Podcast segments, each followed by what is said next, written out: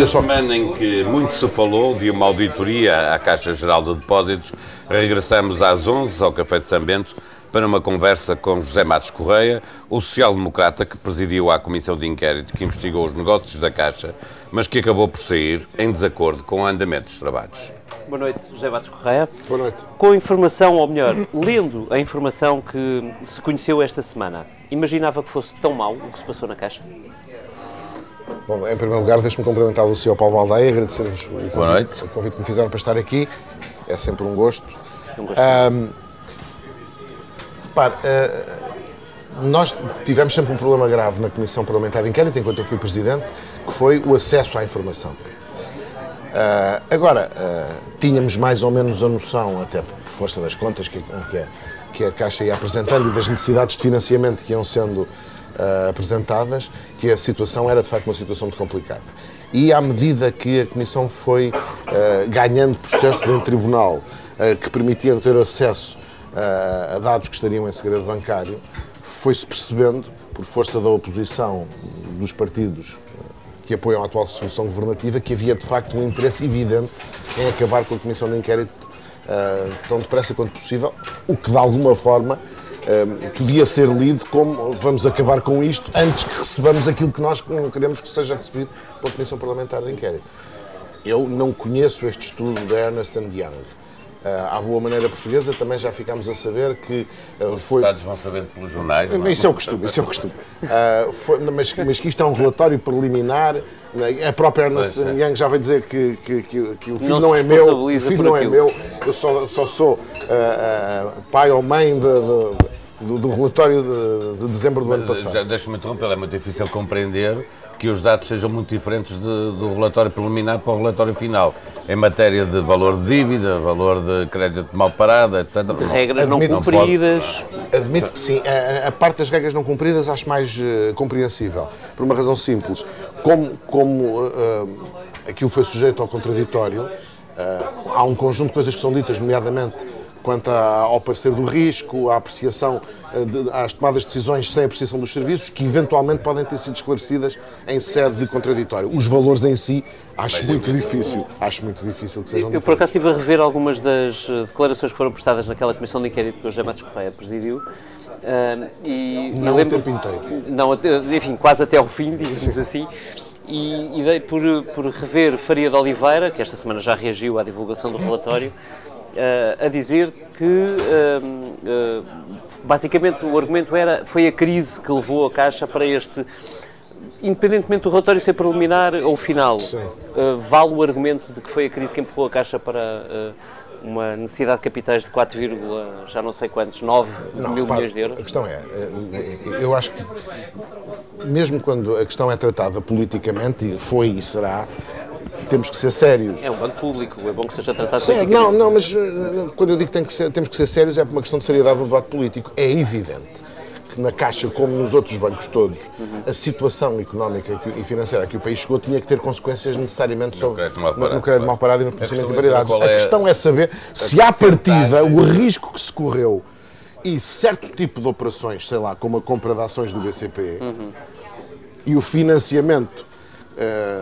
de alguns clientes para comprar ações do BCP, se é uma coisa que se justifica, eh, em particular na lógica do banco privado. O que me leva à pergunta seguinte, que é, o que se vê no relatório é para si um problema de regime ah, ou é um problema pontual de má gestão de um banco que já foi ultrapassado? Repare, eh, eu não quero crer que é um problema de regime. Sejamos absolutamente claros. Ao longo dos anos, houve sempre uma espécie de um entendimento do Bloco Central sobre a gestão da Caixa de Depósitos. A, a tal ponto que durante muitos anos o que acontecia é que estando o PSD no, no poder, a presidência da Caixa de Depósitos era alguém do PS e vice-versa. Depois a certa altura mudou, julgo até que no tempo do PSD e que o, o presidente nomeado era, era, era também do, do PSD. Agora, isso pode parecer mal, mas não é necessariamente mal, desde que as coisas sejam feitas como têm que ser feitas. Agora, a Caixa de Depósitos tem que ser gerida como um banco, ponto número um, mas tem que ser gerida como um banco público, porque é público. Ah, Para ser gerido como um banco normal, significa ter um conjunto de requisitos do ponto de vista da concessão de crédito, do ponto de vista das exigências face aos clientes, do ponto de vista da capacidade de dizer não ao poder político, porque o poder político não pode dizer à Caixa financia aquilo ou financia aquilo, porque isso é pôr em causa as regras do funcionamento do banco. Por outro lado, é um banco público e isso significa que, sendo um banco público, tem que ter um conjunto de prioridades que não a façam confundir-se com um banco comercial normal. E eu não estou seguro que, eh, ao longo destes anos todos, ambas as coisas tenham sido é, adequadamente respeitadas. Vamos Bem pelo é, contrário. Porque é o que as pessoas estão a perguntar neste momento. Uma coisa é ter uma, lógica de bloco central na Caixa Geral de Depósitos, que existiu, não é novidade Sim, nenhuma não. para ninguém, eh, na uh, formação da administração da Caixa Geral de Depósitos, com esse sinal uh, que o José Matos Correia estava a, lembrar, que é, até para mostrar alguma dar alguma transparência em que se o PS está no governo, o presidente do Conselho de Administração é do PSD, se o PSD está no governo, o presidente do Conselho de Administração é do PS. E depois há uma distribuição de pessoas, mas isso é uma lógica de eh, ocupação, vou dizer assim, de, do, dos lugares da Caixa Geral de Depósitos.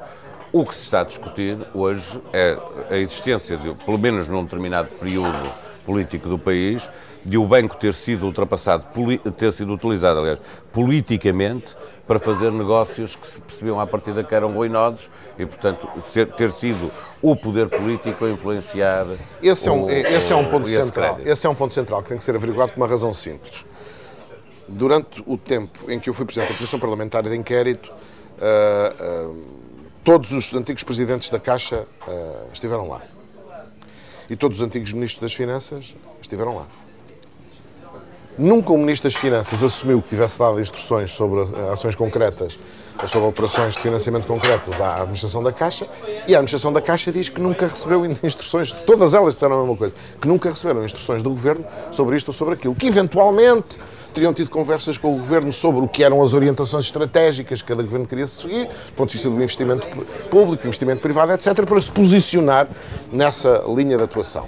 Agora, o que, este, o que este relatório parece dar a entender, e uma vez mais, eu não li o relatório, eh, nem sei se alguma vez o lerei, porque sou deputado e sou daqueles que, portanto, então, então será sempre o último. Exatamente. Exatamente. Uh, agora, se o relatório vier a demonstrar que isto não é verdade, e o relatório preliminar que tem vindo a lume parece indicar que isso de facto não é verdade, para além do problema de haver pessoas que terão mentido à Comissão Parlamentar de Inquérito, o que é em si mesmo uma coisa grave, significa que, de facto, o modo como a Caixa funcionava era o arrepio do que deve funcionar uh, um banco, uh, seja ele privado ou público. Quer dizer, o, o poder político não, se pode, não pode telefonar ao...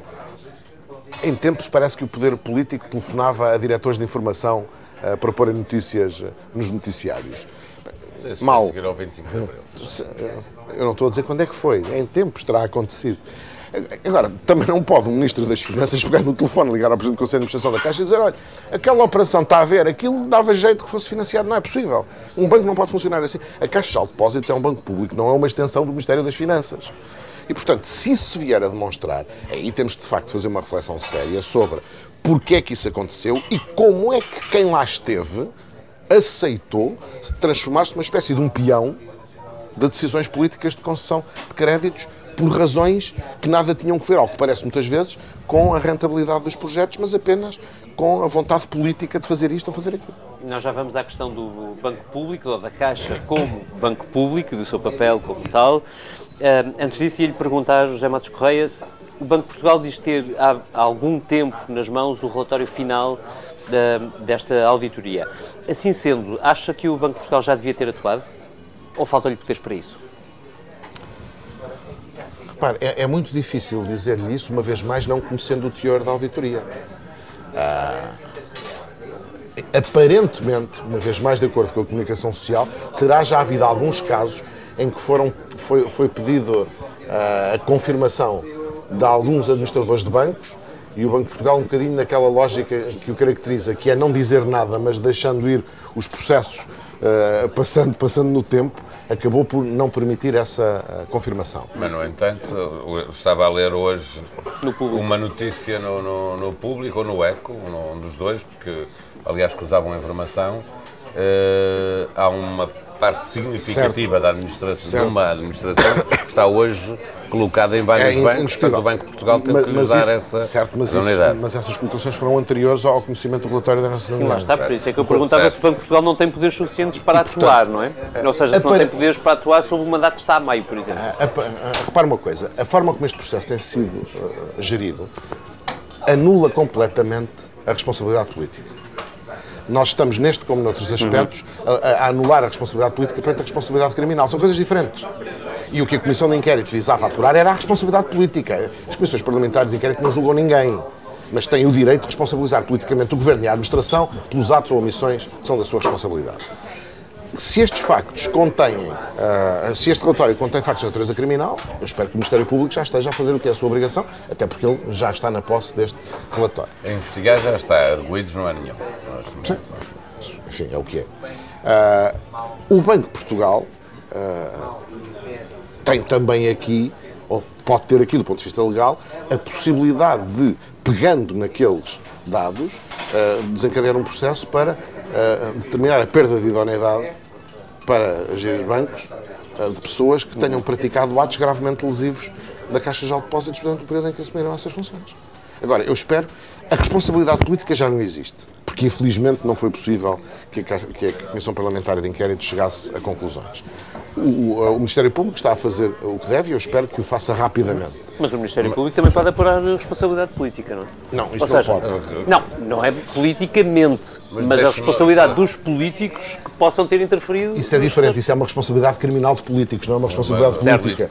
Mas deixa-me perguntar-lhe se estaria eh, disponível para assumir novamente. eh, para já era preciso ser deputado, porque isto ia demorar muito tempo, não é? Já é a primeira pergunta. Eh, estaria disponível para ser novamente candidato a deputado nas próximas eleições? E a segunda, porque era para isso, era se se se justificasse voltar a haver uma comissão parlamentar de inquérito para apurar responsabilidades políticas. Estaria disponível Eu, para isso? eu, eu, na política, nunca fui candidato a nada. Nunca fui candidato a nada. Ou seja, se um dia a questão se colocar e o presidente do partido entender eh, falar comigo sobre o assunto, logo veremos. E, portanto, nunca me pus em bicos de pés, não é desta Passado, vez. mas eu só pus essa pergunta porque a pergunta que lhe queria fazer tinha a ver com a disponibilidade para retomar uma comissão Eu fiquei que, muito mal que impressionado. desse. Eu fiquei muito mal impressionado com a, a comissão parlamentar que presidi, foi a primeira e julgo que será a última. Porque eu assisti a coisas que nunca me passou pela cabeça assistir. Ah, isso- e, e- até assisti em direto ao suicídio dos pequenos partidos. Essa, aliás, foi uma das razões pelas quais eu decidi sair. Porque a forma como o, PCP e o Bloco de Esquerda aceitaram para cobrir a posição do PS, ah, por exemplo, ah, não permitir os, os- os, digamos, os requerimentos protestativos, ou seja, não permitir, que, violando a lei de resto, que os partidos que requerem as comissões de inquérito tenham um determinado conjunto de eh, eh, pedidos que podem fazer, de requerimentos que podem fazer, de exercícios que podem fazer e que não podem ser obstaculizados pela Comissão, é proibido pela lei, é um suicídio deles próprios. Porque no dia em que forem eles a, a criar uma comissão parlamentar de inquérito Alguém pode bloquear esses pedidos. Tu- Tudo aquilo foi mal demais para ser verdade. E houve, de facto, uma clara vontade, desde o início, em bloquear o funcionamento da Comissão, eh, quer impedindo eh, certo tipo de requerimentos, quer impedindo o exercício do direito protestativo, quer eh, em- não aceitando a suspensão dos trabalhos da Comissão enquanto não houvesse a decisão final sobre o levantamento do sigilo bancário. Repara uma coisa, Critica-se muito, nomeadamente, a Comissão do Mercado de Valores Mobiliários do Banco de Portugal sobre a sua atitude. Eles fizeram o que tinham que fazer. Eles têm a, sua, a seu cargo e, aliás, foram corretíssimos. Eu recebi a senhora Presidente da CMVM e o senhor Governador do Banco de Portugal, explicaram. E eu- a posição dele é corretíssima. Nós temos estas obrigações do ponto de vista da lei, não do ponto de vista da lei, no caso do Banco de Portugal, até do ponto de vista da- do Sistema Europeu de Bancos Centrais. E, portanto, eu tenho que ir até às últimas consequências na defesa daquilo a que estou obrigado, que é o segredo bancário. Foram corretíssimos. O problema é que, politicamente, depois aproveitou-se essa circunstância para dizer não, senhor, já sabemos o que queremos, já sabemos o suficiente, vamos mas é acabar com isto. Mas, José, José Matos Correia, deixa-me perguntar-lhe, a propósito da questão do sigilo bancário, uh, colhe para si o argumento de que uh, a libertação do sigilo bancário fragiliza a Caixa Geral de Depósitos face à concorrência ou não? Para a direi- na direita é um parece-me um argumento novo, não é? De, não, o sigilo bancário não vale por si aqui, não é? Não, não, não pode ter um valor eh, total, digamos não assim. Não há nenhum segredo que, não pode, que valha eh, por si. O segredo bancário pode ser levantado, o segredo profissional pode ser levantado. Vai ter sempre das circunstâncias. Todos. E, portanto, a questão então é se fragiliza mais o Banco Público face à concorrência? Não, não fragiliza. Não fragiliza, até porque a questão colocou-se desta vez com o Banco Público, mas pode colocar-se, e já tinha de resto colocar, já tinha sido colocada no passado noutras condições. Mas uh, o, o, que estávamos à beira de conseguir, porque já tínhamos duas decisões diferentes no Tribunal da Relação, quando digo diferentes e tomadas por juízes diferentes, que tinham confirmado o entendimento da Comissão, que foi sempre, desde o início sempre o mesmo, que tínhamos o, que o, o interesse a, a, a proteger interesse o interesse público a, a, realizar era maior do que o interesse a proteger com o segredo e mesmo assim o, o, Tribunal foi equilibrado porque disse que havia alguma documentação eh, que não podia ser libertada, mas que também não era essencial. Nós estivemos à beira de conseguir uma coisa importante, que era definir uma orientação definitiva. E a má consciência da esquerda, uh, vamos ver se não ficará presente agora na, uh, na revisão do, do regime jurídico dos inquéritos parlamentares que está em curso. Vamos ver. Desse ponto de vista. Vamos ver se não vão aceitar agora a suspensão dos trabalhos da Comissão enquanto houver pendência de decisões judiciais, precisamente aquilo que não fizeram na Caixa de Depósitos. Como é que vê o debate desta tarde no, no Parlamento?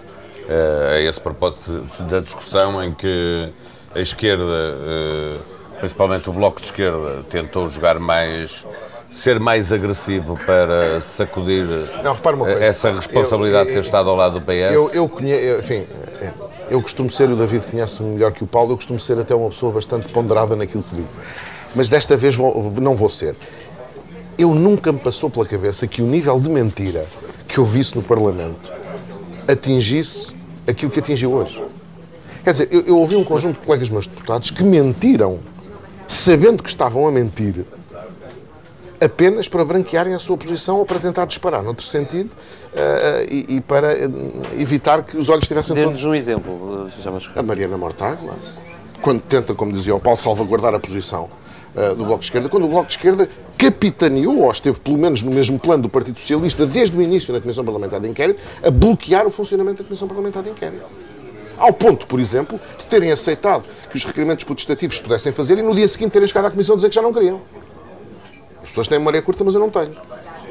O, o, Partido Socialista foi hoje dizer, como diz sempre, porque o, seu, o verdadeiro objetivo da direita era a privatização da Caixa. Isso é mentira. E eles sabem que é mentira. O Ministro das Finanças disse que, ah, porque os senhores o que queriam era a liquidação da Caixa. Ele sabe que está a mentir. Ele mente sabendo que está a mentir.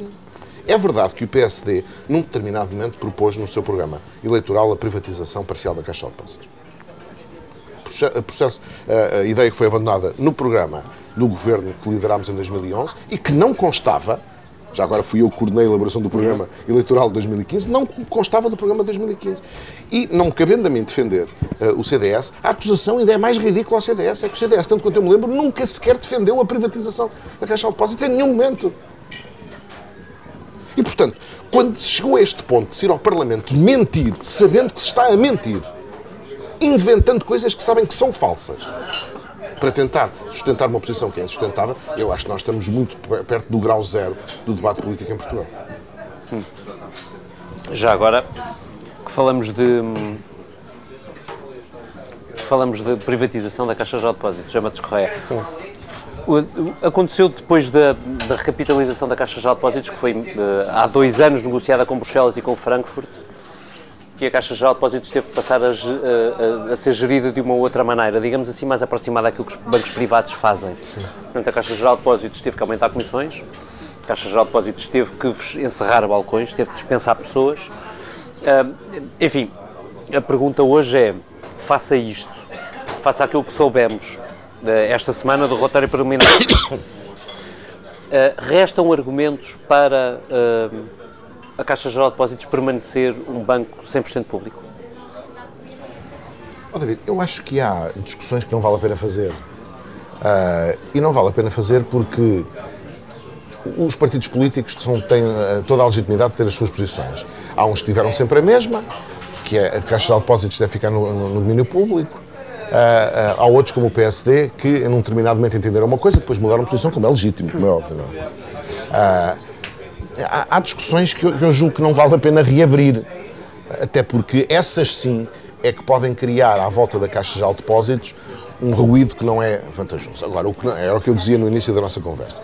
O problema é, que a Caixa de Depósitos não deve ser apenas gerida como um banco e por isso não deve haver ingerência dos acionistas como não há nos bancos privados. Ninguém se lembraria de um acionista de um banco privado dar uma instrução ao CEO. Depois tem que ser gerida como um banco público.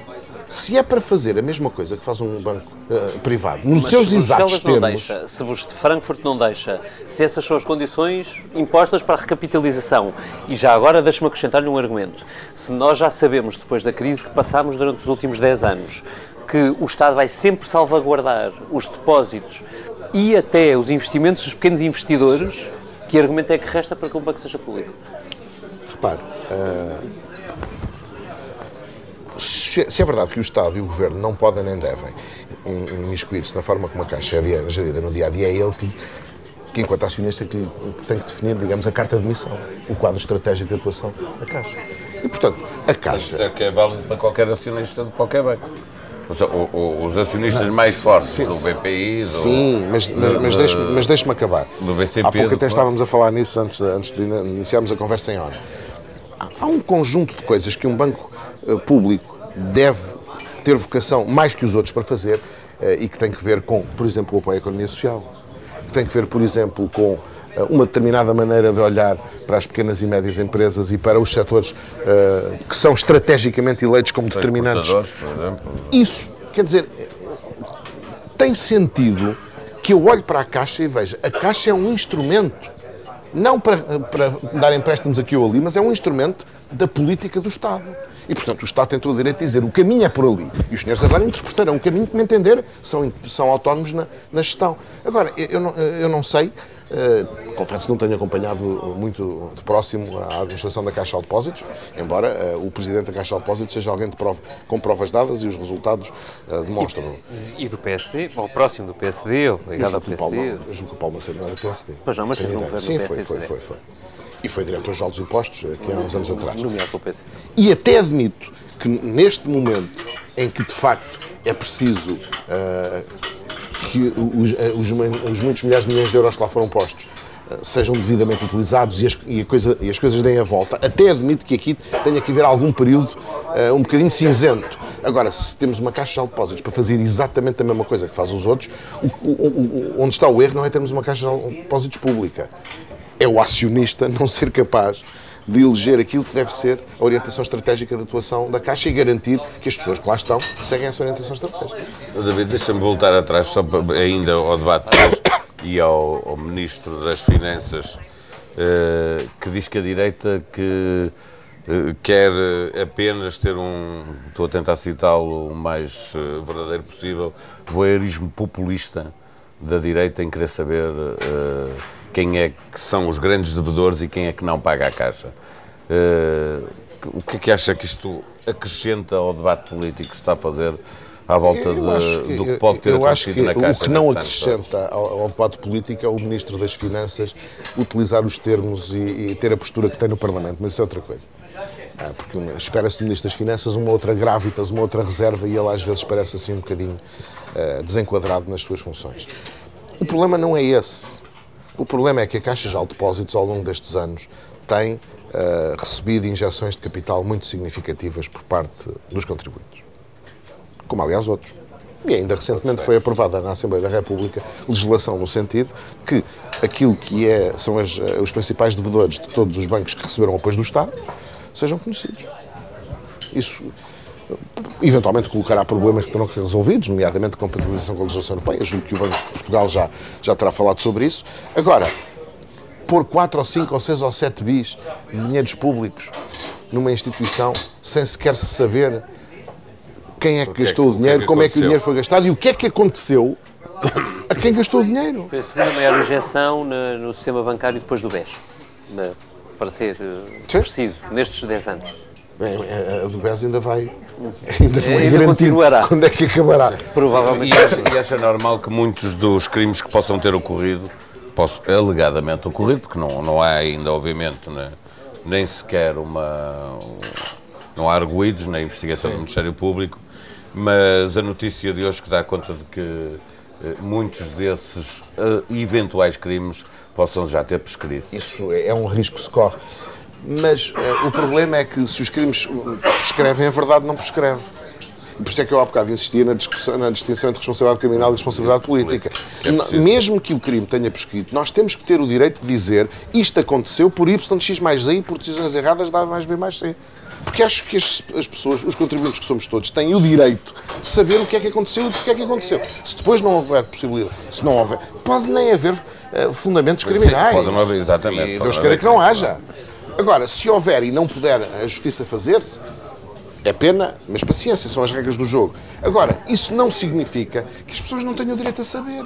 Mas tem algum sentido que se peçam uh, auditorias que as auditorias sejam aparentemente arrasadoras, sobretudo em determinados períodos, e é isso é que preocupa o Partido Socialista e os seus aliados.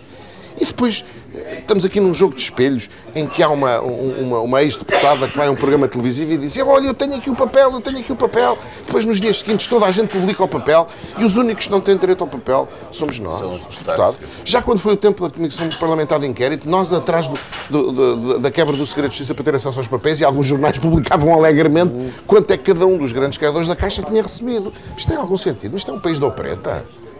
É assim que as coisas funcionam. É isto uma não democracia? A nós, não, não, estou a perguntar a quem nos está a ouvir. É assim que uma democracia tem que funcionar. Isto é exatamente o conto. O, o, o, o, que, faz, o, o, que, o que faz mal à, à, à democracia não é o inexistente voyeurismo uh, populista da direita que só existe na mente do Sr. Ministro das Finanças. O que faz mal à democracia é isto.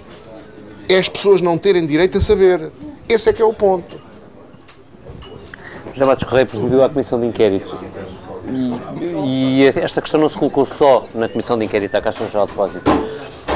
As comissões de inquérito, tal como existem, não são mais sobre política do que sobre a verdade. Repare, hum, eu sou muito crítico relativamente às comissões parlamentares de inquérito, porque as comissões parlamentares de inquérito, de um modo geral, tornaram-se instrumentos político-partidários. Nós estamos absolutamente de acordo. Contam-se espingardas, contam-se votos, assunto resolvido. Agora, não é menos verdade que houve ali momentos de trégua e de apaziguamento. Sobretudo quando, foi, uh, quando foram as comissões de inquérito ligadas à banca, nomeadamente uh, o BPN e o BES. E, o BES. E, o BES. e aí houve, de facto, repare... O, Mas a Caixa é um banco público, não é? O ponto não é esse. O ponto é que o PSD e o CDS podiam ter obstaculizado o que quisessem na, na, na, nas comissões parlamentares, tinha maioria. Que fizeram nada. Que obstaculizaram nada. E esse entendimento que se tinha gizado nas comissões de inquérito é completamente quebrado. Um, um, um, os interesses confluíam todos para o mesmo sítio. Não havia ninguém que estivesse, seja o governo, a maioria PSD-CDS, uhum. tinha tomado a decisão de não, não deixar que dinheiros públicos fossem salvar o BES, a oposição estava de fora. Não? Era mais fácil aí haver houve, um consenso. Como, como, o Paulo se lembrará, houve muitas críticas na altura ao modelo que foi utilizado de resolução do BES e tudo isso, e, e podia-se ter seguido é por aí. Política, e no BPN, apesar, de, apesar daquela insidiosa mentira de ligar sempre o facto de haver pessoas na administração do, do BPN que foram do PSD e dizer que o PSD é que mandava no BPN, o PSD não obstaculizou coisa nenhuma. Certo. Agora, esse, esse clima que era bom e que de alguma forma tinha permitido recuperar a credibilidade das comissões parlamentares de inquérito é completamente uh, rasgado nesta comissão com um único objetivo, que é de branquear determinados tipos de comportamentos, ou pelo menos aquilo que os partidos de esquerda achavam que eram determinados tipos de comportamento que a todo custo tinham que ser impedidos. E por isso é que hoje, quando ouvi a Mariana Mortágua dizer porque nós queremos averiguar até às últimas consequências, então tiveram a possibilidade de o fazer, bloquearam tudo. Não brinquemos com coisas sérias. política que tem, acha que alguém no Partido Socialista ou no Bloco de Esquerda acreditou que, eh, principalmente o Partido Socialista, porque diz o Governo que mandou fazer a auditoria para, embora fosse para ela ficar eh, em sigilo na, na Caixa Geral de Depósitos, ser entregue informação ao Ministério Público, acha que, era possível alguém acreditar no Governo que uma auditoria destas não, não conheceria a luz do dia?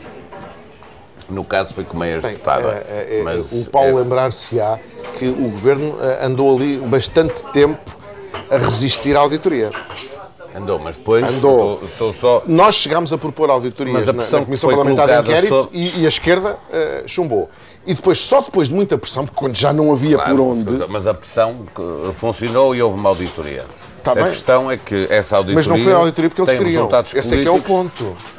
Está bem, mas houve uma, uma auditoria. Eles foram à contra-gosto contra para a auditoria. Os resultados políticos estão aí, estão aí Sim. à vista, não é? Porque hoje o governo tem dificuldades uh, em como, ignorar como aquilo que já toda a gente sabe. É? Porque também acompanha estas coisas da política há muito tempo. Os tempos políticos são o que são. Saber-se um facto uh, em 2019 não é a mesma coisa ter que se lidar com ele em 2015 ou 2016. Certo, para, para a governação é, mas também é verdade que as consequências políticas em termos eleitorais têm mais impacto agora que entramos num ano eleitoral do que teriam em 2016 ou 2017 que entretanto o tempo ajudava a fazer esquecer algumas das coisas. Eu acho que o problema que fundamental ali agora. na Comissão Parlamentar de Inquérito foi a necessidade de não criar rupturas na geringonça. Certo. Esse é que é o ponto.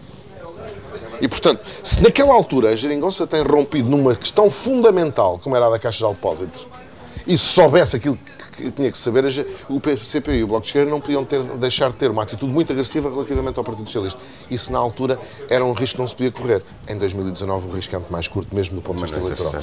Os tempos políticos são o que são.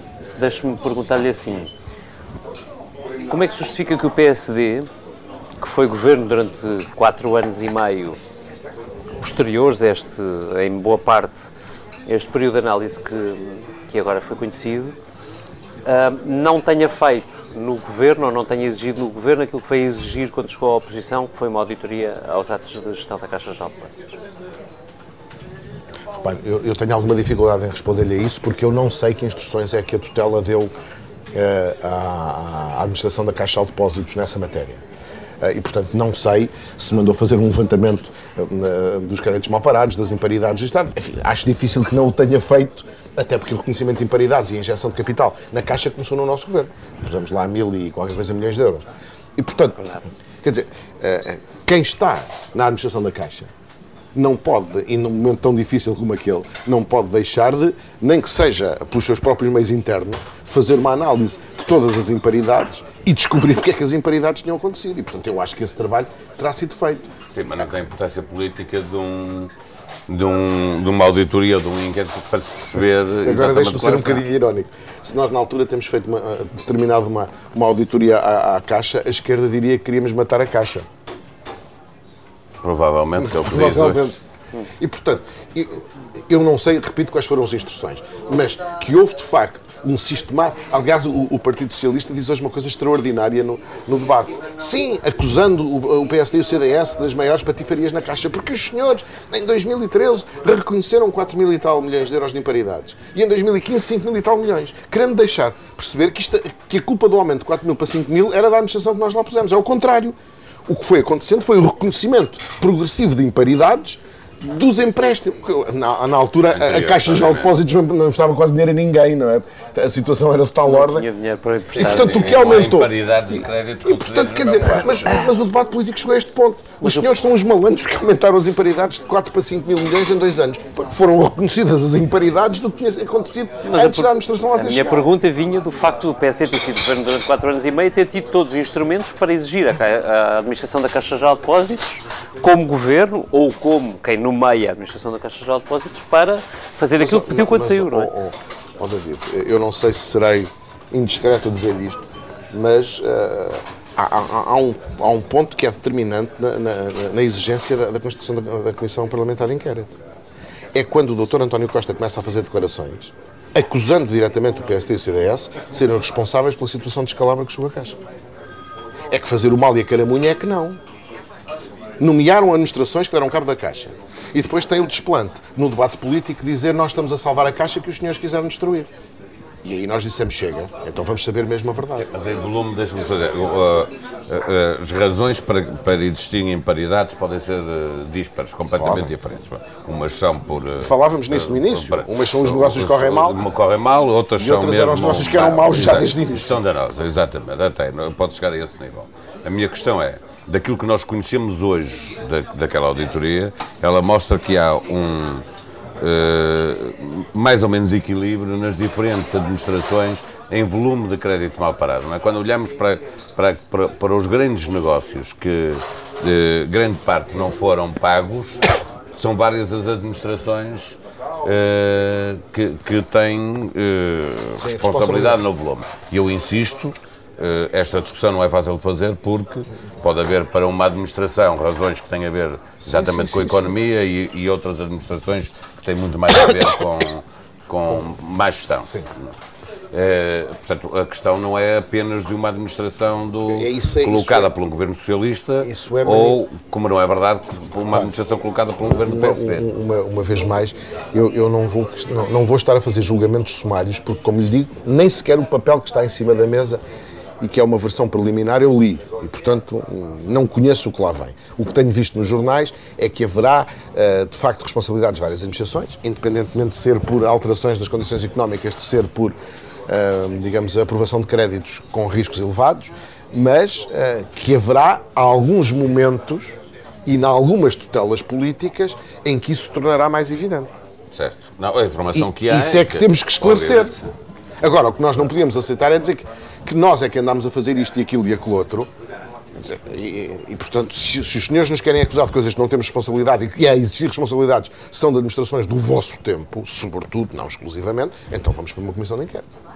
Porque o sentido de responsabilidade de uma coisa destas é que os assuntos possam ser tratados de outra maneira. Se pudessem ser tratados de outra maneira, qual é que era o problema? Ninguém tem interesse em fragilizar a Caixa de Depósitos, ao contrário do que diz eh, a esquerda, não tem mesmo Como é evidente, a Caixa de Depósitos é o principal banco nacional. Quem é que tinha algum interesse em fragilizar a posição?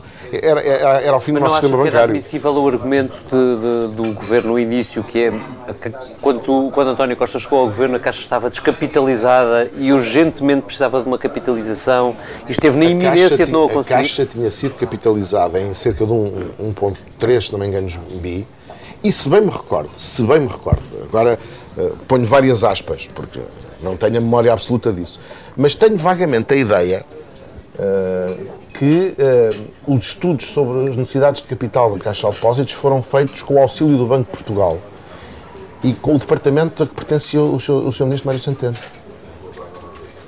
Eu tenho ideia das, das reuniões da Comissão Parlamentar de Inquérito que ele, a certa altura, terá dito: não, sim, de facto, que eu, esses estudos foram feitos lá no, no, departamento a que eu pertencia. E, portanto, foram feitos, naquela altura foi feito aquilo que foi entendido. Depois a situação agravou-se, era evidente que teria que ser tratada. E seguramente não seria, teria sido tratada com os pés, como foi tratada com este governo.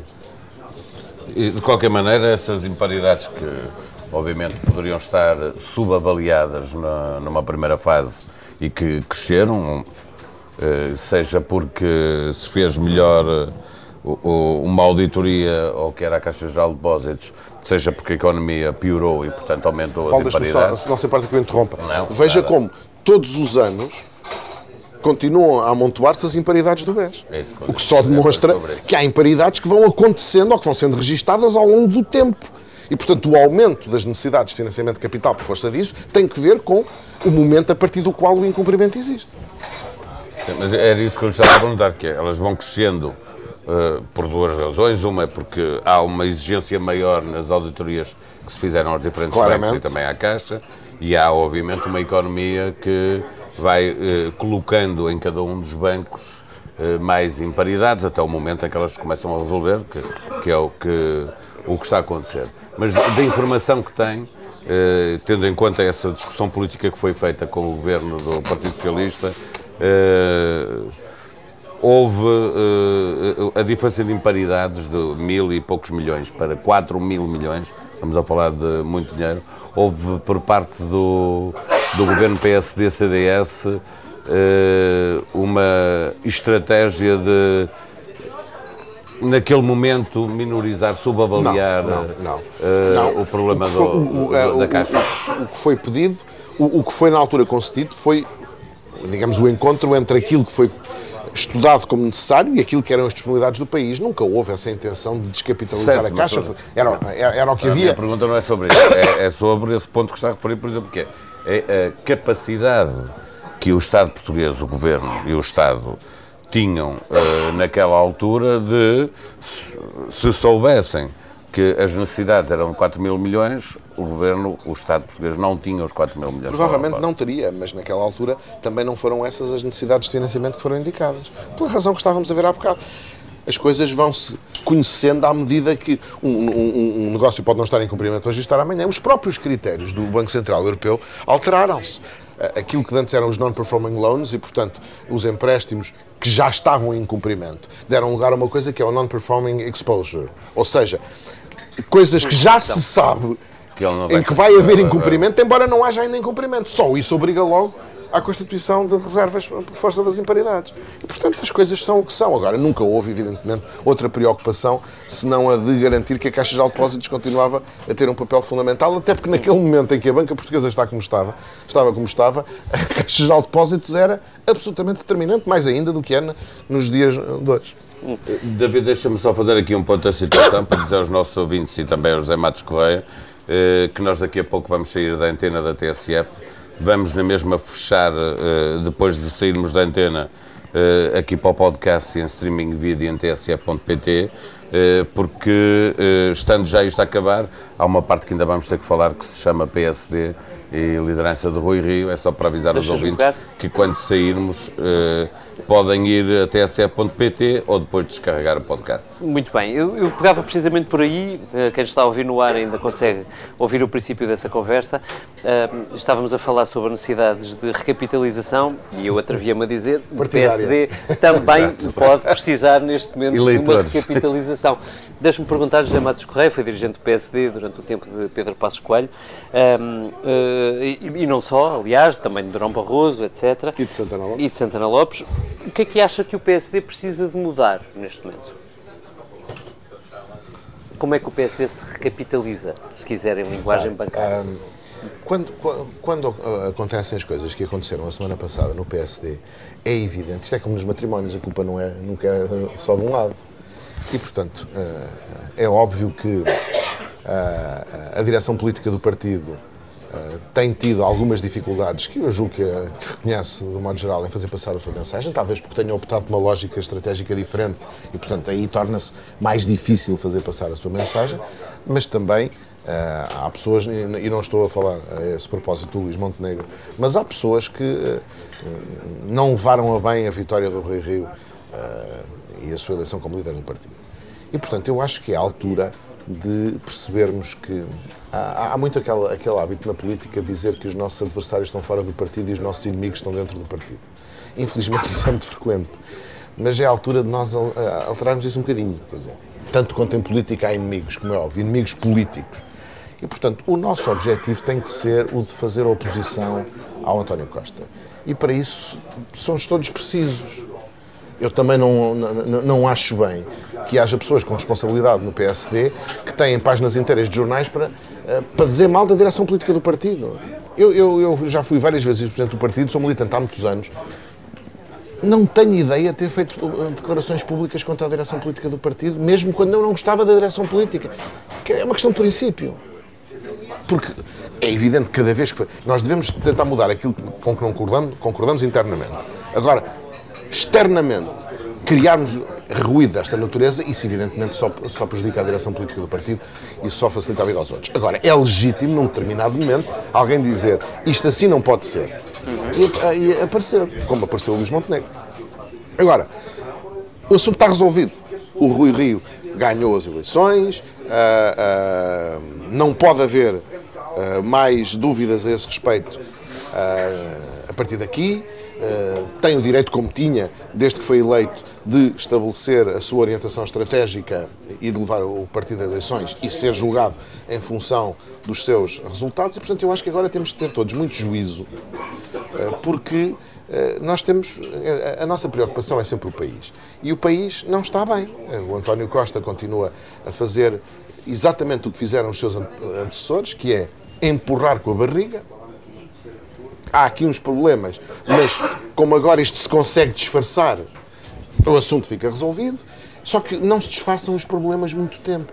E a verdade é que, havendo uma próxima crise, e haverá uma próxima crise, porque há sempre, Portugal estará em piores condições do que estava há uns anos atrás, pela singela circunstância de que nada daquilo que é importante para o país tem sido feito. Pelo contrário, o que tem sido feito é negativo. Nós vamos sair da antena da TSF neste exato momento. Convidar os ouvintes a irem a tsf.pt. Podem uh, ver-nos em em streaming vídeo, também ouvir-nos em streaming áudio e uh, depois disso ouvir o podcast. Saímos agora da antena, continuamos a conversa no Café de Sambé. José Matos Correia, eh, perguntar-lhe eh, se, sendo assim, eh, há já aí uma eleição. esta, esta clarificação ficou a meio caminho, porque Montenegro queria diretas, Rui Rio fez uma opção para resolver a questão no Conselho Nacional e se de repente aquilo que muita gente teme no PSD acontecer mesmo nas europeias, Rui Rio deve ir na mesma uh, às legislativas, ou seja, se tiver menos de 20%. O Paulo não me vai, PSD, Paulo hoje, não, não me vai levar a mal, mas não leva nada. Se eu começasse, também não me leva a mal por não, fazer pergunta. É, faz parte das suas obrigações. Uh, se eu começasse a fazer esse género de cenários e projeções, estaria eu próprio a contradizer aquilo que disse há pouco. Quer dizer, eu não tenho que estar preocupado em projetar se isto vai acontecer desta forma ou da outra. O que eu tenho é que estar envolvido em conjunto com o partido para que o partido tenha o melhor resultado melhor possível nas europeias. Se começamos já a pensar, isto vai correr mal. Mas por que acaso correr mal? Não estamos a pensar, nós estamos a ler uma sondagem que saiu agora 19 Negócio, que dá 19 tal. Bem, sei que ainda não há ainda não se sabe quem é o cabeça de lista de cada partido. Portanto, essas coisas ainda valem pouca sondagem. Que em 2009 assim... uh, o PSD, contra todas as expectativas, ganhou as eleições europeias. Com Paulo Primeira vez que o Paulo Rangel foi candidato. Depois perdeu as legislativas. Nesse ano houve três eleições, ganhámos duas, as europeias e no fim do ano as autárquicas, e perdemos em outubro as legislativas. Não há candidato, não há nada, quer dizer, não, não vale a pena estarmos a equacionar esses cenários, julgo o, o José Matos Correia acha que a esta distância o Rui Rio tem hipótese de sobreviver, com as sondagens como elas estão, com a conjuntura económica como ela ainda está, e eu digo ainda, porque não sabemos o que é que vem, como é evidente. Repare, eu, eh, eu... E com a conjuntura política que temos. Eu é? sou amigo do Rui Rio há muitos anos, como aliás todo o Montenegro o que me deixa sempre uma situação difícil nestas circunstâncias. Sou amigo do Rui há muitos anos, fui colega do Rui na direção da bancada do PSD, fui colega do Rui na direção política do partido, quando ambos fomos vice-presidentes do Zé Manuel Drão Barroso e depois do Pedro Santana Lopes, embora aí menos tempo. Uh, era, um, é, era eu um deputado acabado de chegar, em 1999, uh, quando ele era o coordenador dos deputados do PSD na área da economia e depois chegou a ser o porta-voz, porque o Zé Manuel Drão Barroso, na altura, constituiu um governo sombra e o porta-voz para a área económica era o Rui Rio. E o Rui, e, e o Rui Rio uh, impressionou-me sempre pela forma como fazia uma oposição muito firme, uh, mas uh, tecnicamente bem feita, a, a, desmontando aquilo que era a, a, governação, que depois deu no que deu a do engenheiro António Guterres. Uh, o Rui Rio depois foi Presidente da Câmara Municipal do Porto, ganhou eleições que ninguém achou que pudesse ganhar e depois aumentou a maioria nas duas outras eleições é uma pessoa que deu provas. Agora, dir-me-ão, não têm sido cometidos erros? Têm. Uh, o risco que se corre é grande? É. Isto é, uh, esta tentativa que o Rui Rio tem feito de mudar o paradigma do, da oposição, que é primeiro, uh, estando primeiro o país, eu tenho que dizer ao país, quando o país precisa de mim, eu estou lá e faço os acordos que tenho que fazer com o PS e naquilo uh, em que não possa nem tenha que haver acordos, eu farei uma oposição firme uh, ao PS. Acho que tem sido Isso é um risco. Já leirei. Isso é um risco grande. Porque as pessoas não estão habituadas a isso. Resta saber se as pessoas estão fartas ou não estão fartas da forma como isso se fazia. Agora, é preciso também distinguir um bocadinho o laranjinha convicto do eleitorado. O laranjinha convicto, como qualquer militante de um partido, quer sangue, quer agressividade, quer quase violência na forma como se faz a oposição os tempos não são necessariamente assim. Agora, eu eh, acho que uh, as coisas nesta altura, eu acho que as coisas nesta altura, eu, eu, eu, espero que a partir do, do, do Conselho Nacional uh, haja uma forma mais agressiva uh, de fazer oposição. Aliás, gostei do discurso do, da Madeira foi um discurso bastante mais assertivo e incisivo. Sabe o que é que o Rui Rio disse sobre isso? Sobre as pessoas que gostaram do, seu, do discurso dele na Madeira e que viram aí uma novidade. Lembrou que foi exatamente o mesmo discurso que fez aos deputados no jantar de Natal. É verdade ou não? Teve lá nesse jantar, não, o, o, é, eu, eu, quando dei os, eu, eu, espero que ele não me leve a mal, mas quando lhe dei os parabéns, ele disse-me exatamente a mesma coisa. E eu respondi-lhe, mas eu não estive não, no jantar de Natal. E, portanto, não, não, estive no jantar de Natal e, portanto, não ouvi o discurso do jantar de Natal. no Twitter dele. Mas ele disse-me pessoalmente. É, disse uh, Espero que ele não me leve a mal. Uh, e, portanto, como eu não, mas eu gostei do discurso. É um discurso que é, é, é claro, é incisivo, vai ao ponto e, e, e, é assim que tem que ser eh, este caminho, porque, repara, esta solução governativa era difícil ser pior do que é. Quer dizer, a forma como tudo é adiado, tudo é mascarado, tu, tudo é dado como facilidade, porque depois no futuro o assunto se há de resolver, uh, é politicamente Mas um desastre. que, é essa, acha que é essa a percepção que as pessoas têm? Ou seja, a posição do PSD não é frágil também porque as pessoas têm a percepção que tiveram uma devolução de rendimentos, eh, que a economia está a crescer razoavelmente. Os socialistas, afinal, até têm contas certas e tal. Isso É também. nessa parte que é bom. Repara uma coisa. Ahm, se olharmos para outros governos socialistas, embora a linha de atuação seja mais ou menos similar, ahm, ah, ah, houve possibilidades, muitas vezes até por força de uma vez mais das reformas que foram feitas no tempo do PSD, como aconteceu com o engenheiro António Guterres, houve possibilidade das pessoas melhorarem as suas condições de vida, mas ao mesmo tempo, havendo queixas relativamente aos serviços públicos, que isto sempre houve, os serviços públicos, eu julgo que nunca estiveram no descalabro que está hoje. Nós já estamos no século XXI. O que se passa com os serviços públicos é uma coisa absolutamente inaceitável. E eu julgo que o raciocínio das pessoas, de modo geral, é o seguinte: está bem, ok, devolveram-me eh, rendimentos, mas para isto, eu vou para um hospital e, e estou lá não sei quantas horas, eu preciso tratar das coisas mais básicas e os serviços públicos não dão resposta minimamente adequada. Quer dizer, eh, As escolas não estão em condições. Nada. É que, eh, repare que o, o- o Partido Socialista fez uma coisa habilmente, isso honra-lhe seja. Os 12 magníficos, que de magníficos só têm o nome, mas enfim, anunciaram com, enfim, eh, com grande pompa e circunstância que tinham a solução para o país.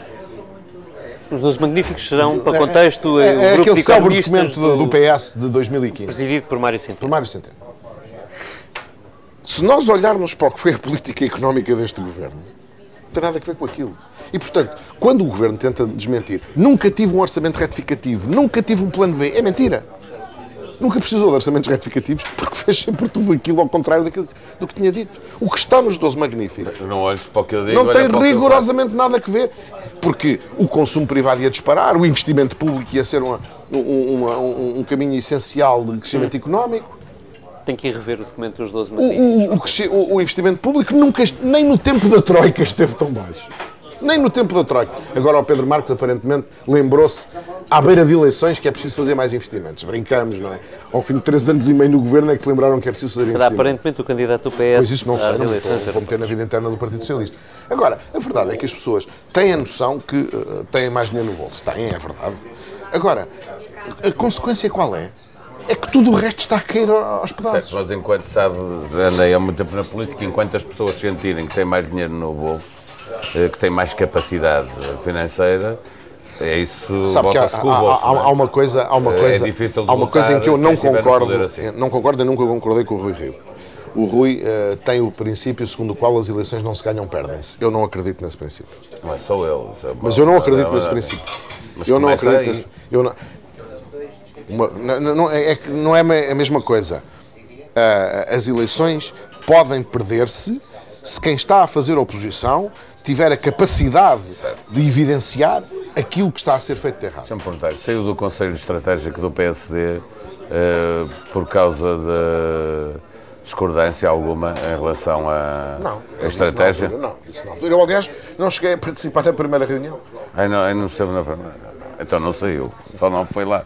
Não fui à primeira reunião, com- por razões de, de natureza pessoal e profissional, porque na altura expliquei ao Presidente do partido e que ele achou absolutamente compreensível. E seguindo o raciocínio que o José eh, Matos Correia estava uh, a usar, eh, a eh, as eleições ganham se a oposição tiver capacidade Também. para É demonstrar. evidente que é preciso que quem governa também esteja a fazer coisas mal, porque nós temos que evidenciar aquilo que, É, é, que eles estão a fazer de é, mal, é, não é é, óbvio. Eh, Não estou a pôr esse Só que às vezes é faz-se mal. causa. A minha pergunta era se, se o Zé Correia acha eh, que eh, ainda é possível o PSD ter essa capacidade. Eu acho que aí o Rui Rio foi, como é timbre dele, absolutamente sério e direto. Que já há condições para que o PS possa perder as eleições, ainda não está demonstrado que o PSD as possa ganhar. Foi o que ele disse. E eu concordo com ele. E portanto a bola está do lado dele. Eh, Tendo em conta a, a- a previsão que se faz do que vai ser a economia este ano, e portanto no próximo ano será um bocadinho pior do que este ano, porque já há um arrefecimento, já há, há muitas, eh, muita Um coisa a acontecer eh, lá fora que pode complicar a economia portuguesa. acha que seria mais fácil ganhar eleições ao PSD no próximo ano, em que já há um tempo de, em que se vai perceber o arrefecimento da economia? As, as eleições travam-se quando têm que ser travadas.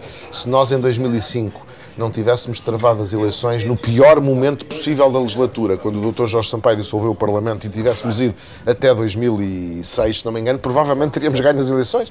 A vida é o que é, não aquilo que nós gostávamos que fosse. Uma última pergunta, uh, José Matos Correia.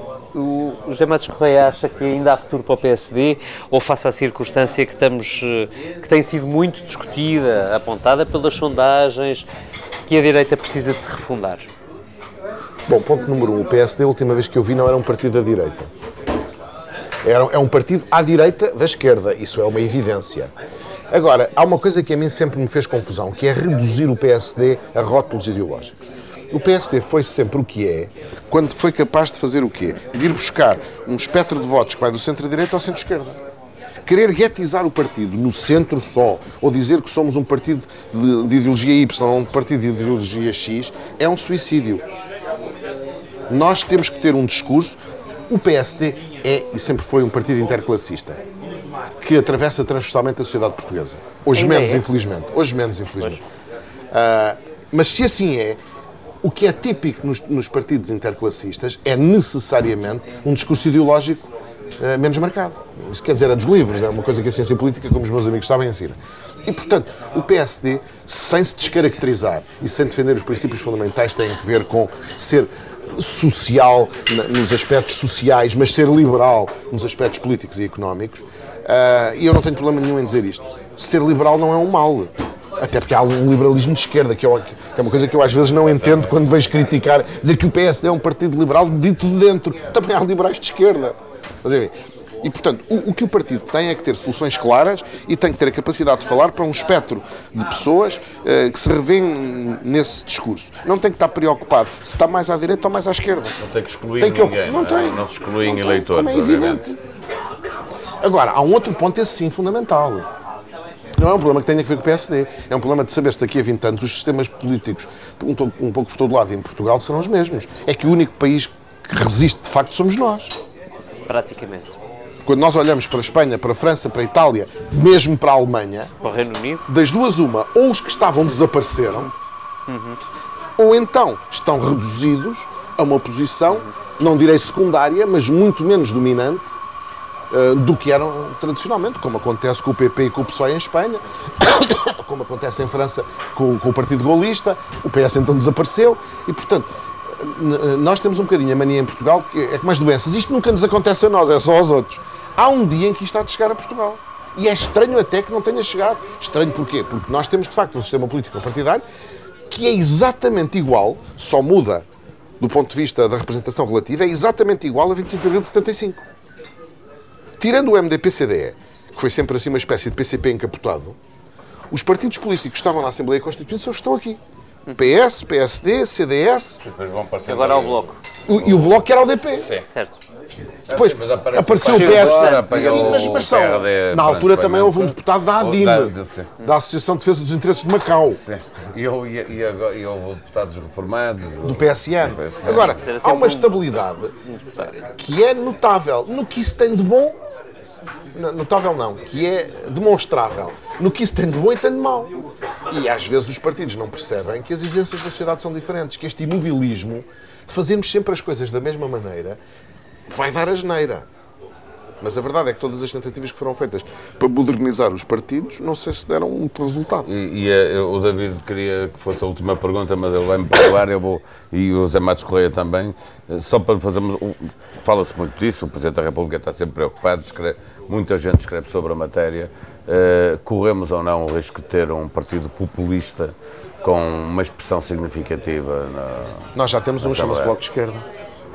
Sim, mas à direita. Ah, bom, está bem. Mas, não, é que as pessoas tendem, a- tendem a esquecer posso. que nós já temos um partido no Parlamento com uma forte presença parlamentar que é basicamente um partido populista e demagógico. Como o Zé Matos Correia Que é o Bloco de fez Esquerda. questão de, e bem de nos explicar nesta conversa, eh, ao longo desta legislatura se transformaram eh, Em partidos em realistas. partidos mais De- realistas. quase de governo.